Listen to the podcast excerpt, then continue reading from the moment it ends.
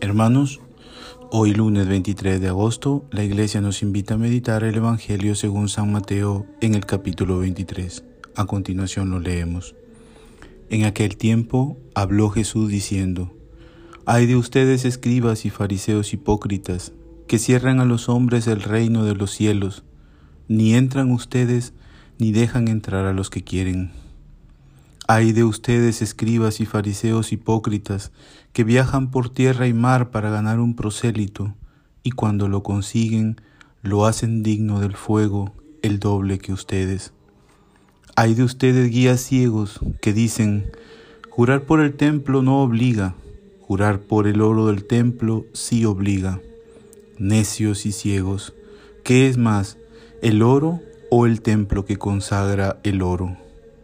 O también, jurar por el altar no obliga, jurar por la ofrenda que está en el altar sí obliga. Ciegos, ¿qué es más, la ofrenda o el altar que consagra la ofrenda? Quien jura por el altar, jura también por todo lo que está sobre él. Quien jura por el templo, jura también por el que habita en él. Y quien jura por el cielo, jura por el trono de Dios y también por el que está sentado en él. Palabra del Señor.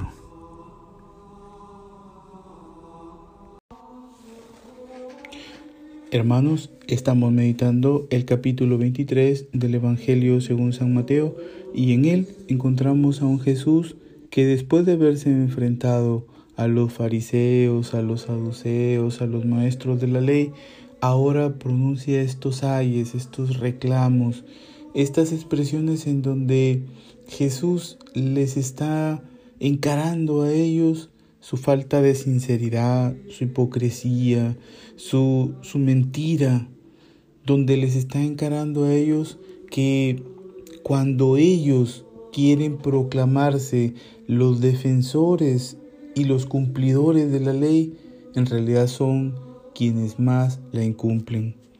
Jesús, no olvidemos que Jesús está hablando acerca del reino de los cielos, del reino de Dios.